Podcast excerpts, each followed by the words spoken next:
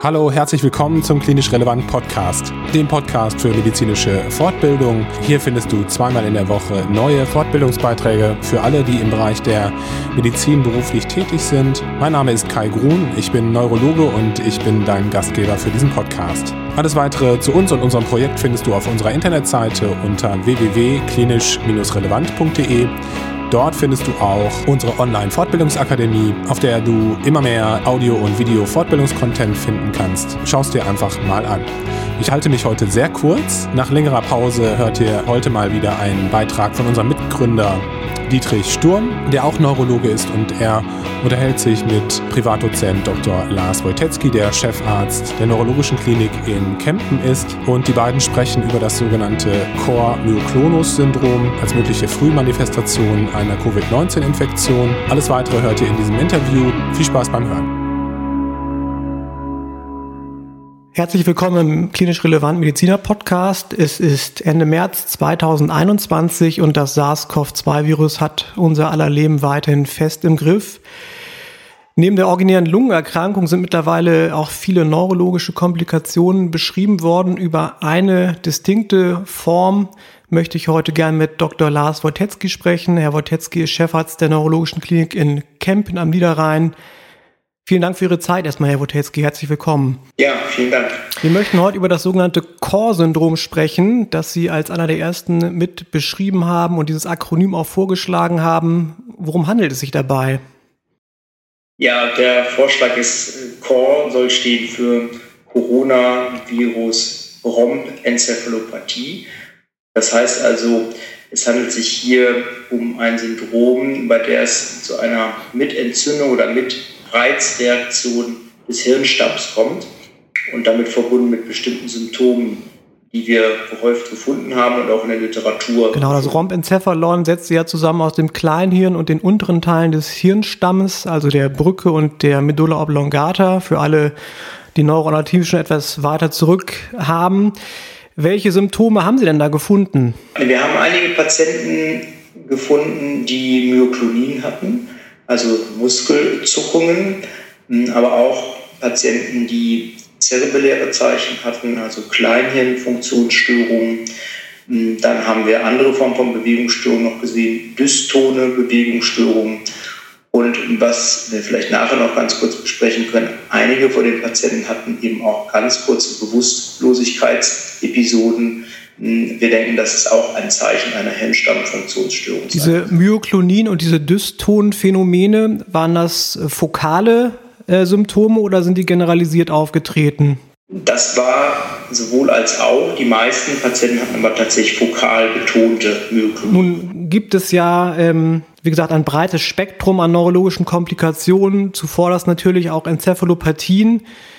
Kann man das davon abgrenzen? Nein, ich denke, das ist ein Teil eines Spektrums.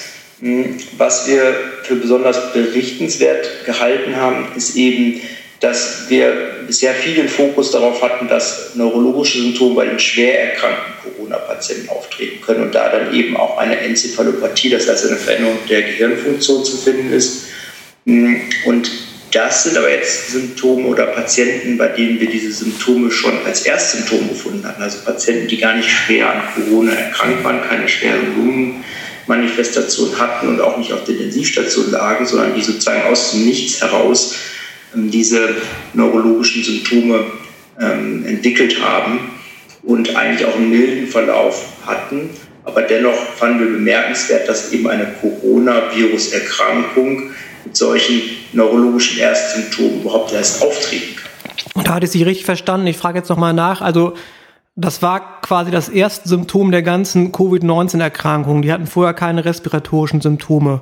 Manche hatten leichte respiratorische Symptome und auch Geruchsstörungen, aber das waren eben nicht die schwer klinisch betroffenen Patienten, die wir von den ähm, Stationen oder von den Intensivstationen kennen. Dort sind Myoklonin und alle möglichen anderen Veränderungen des Gehirns ja schon beschrieben. Ähm, das ist sozusagen das, was wir als, als neu bemerkenswert finden, dass es eben ähm, als, als, vielleicht nicht als allererstes Symptom, als eins der ersten milden Symptome auftritt. Ja.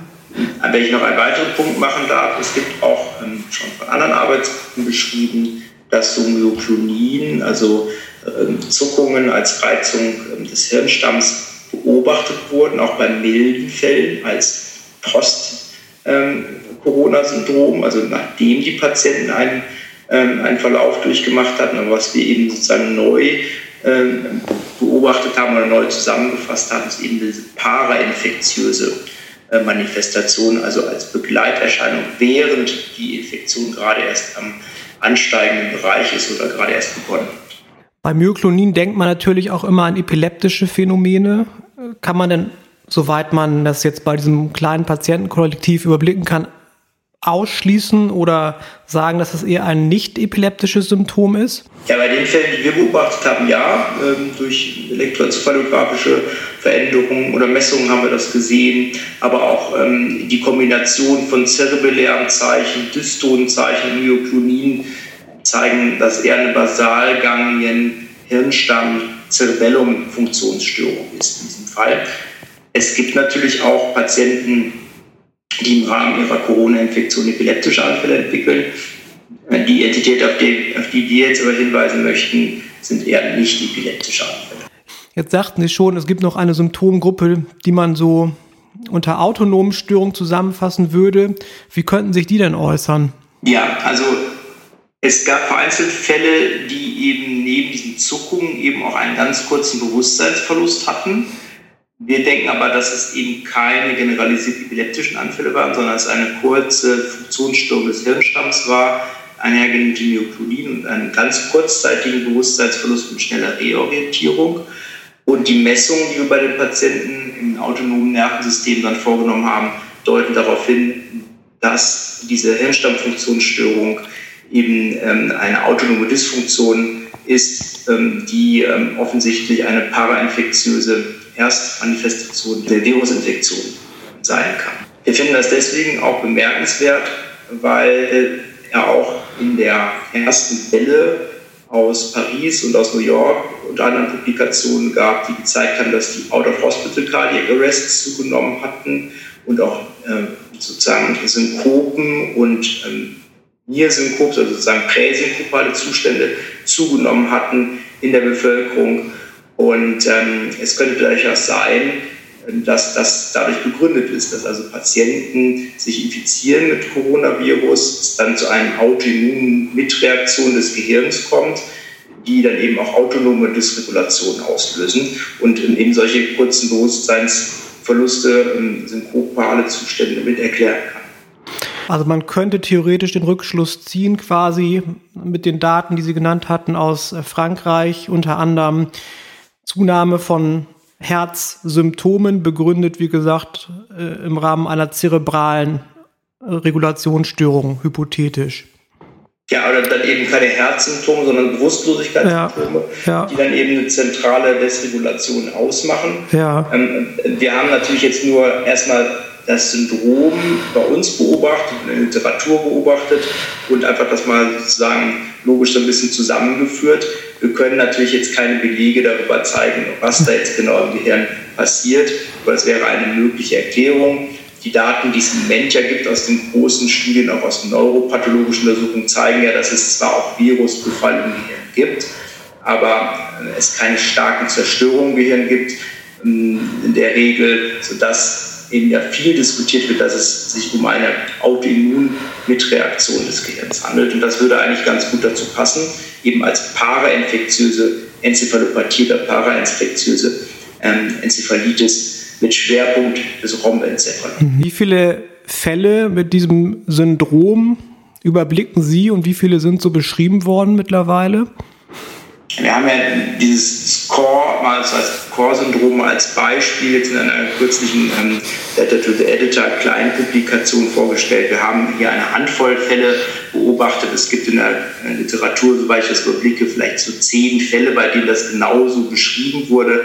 Aber ähm, ich denke einfach, es ist wichtig, da den Fokus mal mit drauf zu legen, um einfach zu gucken. Ich kann mir durchaus vorstellen, dass in anderen Notaufnahmen, in anderen Kliniken so etwas eben auch beobachtet wurde, aber vielleicht gar nicht so der Zusammenhang gesehen wurde. Mhm. Weil im Moment so schwer der Fokus doch darauf gelegt wird, was passiert bei schwer erkrankten Corona-Patienten, die sind die neurologisch mit erkrankt und dass vielleicht diese kurzzeitigen Zustände, die sich dann auch wieder in der Regel ohne Therapie verflüchtigt hatten, dass die vielleicht einfach äh, underreported sind. Welche Diagnostik ähm, also auf neurologischem Fachgebiet sollten solche Patienten erhalten? Also ich könnte mir vorstellen, MRT ist sinnvoll, eine Liquorentnahme. Ja, das haben wir auch gemacht. Liquor-Diagnostik, wir haben dort aber keinen Coronavirus gefunden, wie das auch in der Regel ja nicht gefunden wird in der Liquor-Diagnostik. Dann MRT, äh, Elektrophysiologie, also ähm, EEG-Messungen, um zu schauen, ob es sich vielleicht doch um ein epileptisches Geschehen handeln kann. Und dann haben wir die Patienten einfach einige Tage beobachtet. Ähm, die meisten haben sich von alleine wieder erholt. Ähm, es gab einen Patienten, der ein stärkeres zerebelläres Syndrom, also eine parainfektiöse Cerebellitis entwickelt hatte. Der hatte da Hochdosis intravenös ähm, Steroidtherapie benötigt und sich darunter dann gebessert. Die Myoklonin muss man nicht zwingend behandeln, es sei denn, der Leidensdruck ist entsprechend gegeben beim Patienten. Genau, genau. Wenn sich die von alleine wieder zurückbilden, muss man sie nicht behandeln. Wenn die, wenn die den Patienten äh, funktionell beeinträchtigen, muss man sie auch nicht unbedingt behandeln. Ähm, aber man weiß ja eben nicht, wenn so ein Patient reinkommt, wohin die Reise geht. Ähm, es ist eine Erkrankung mit vielen Gesichtern und ähm, ich denke, man sollte einfach ein Auge drauf haben, wie häufig sich sowas jetzt in Zukunft weiter zeigt. Auf alle Fälle ein wichtiger Hinweis ähm, und wichtigen Input, den Sie liefern, zumal dieses Syndrom ja auch noch nicht in der DGN-Leitlinie steht, also quasi ganz frisch auf dem Tisch. Umso mehr freuen wir uns, dass Sie uns dieses Syndrom hier kurz vorstellen. Vielen Dank, dass du heute wieder zugehört hast. Wir hoffen, dass dir dieses Interview gefallen hat und äh, dir dieses neuartige Syndrom bei Covid-19-Patienten näher gebracht hat. Teile doch gerne dieses Interview mit deinen Kolleginnen und Kollegen und mach sie auf unseren Podcast aufmerksam. Wir würden uns sehr, sehr freuen, wenn du auch einmal mitmachen würdest bei Klinisch Relevant und wenn du mit uns einen Fortbildungsbeitrag ähm, produzieren würdest. Du kannst dich gerne einfach melden, ganz unkompliziert per Mail unter kontakt.klinisch-relevant.de. Wenn du Fragen oder Anregungen hast, dann kannst du das Gleiche tun. Wenn du mehr über uns erfahren möchtest, dann sei wie gesagt nochmal unsere Internetseite empfohlen, zudem unsere Social-Media-Kanäle und unser Newsletter, den du auf unserer Internetseite abonnieren kannst. Und wenn du auf der Suche nach tiefergehenden Fortbildungsinhalten bist, dann findest du diese eben halt auch auf unserer Internetseite und auf unserer Online-Fortbildungsakademie. Da gibt es aktuell Fortbildungsinhalte zu den Themen Delirmanagement, Konfliktmanagement, Migräne-Kopfschmerzen, Augenbewegungsstörungen, medikamentöse Therapie der Epilepsie und einen Videokurs zum Thema Anlage von Nabelvenenkathetern bei Neugeborenen. Wir bedanken uns ganz herzlich für deine Aufmerksamkeit, für deine Zeit, hoffen, dass wir dich ein bisschen weitergebracht haben und wir freuen uns schon, wenn du beim nächsten Mal wieder einschaltest. Bis dahin bleib gesund, pass auf dich auf, mach's gut, ciao.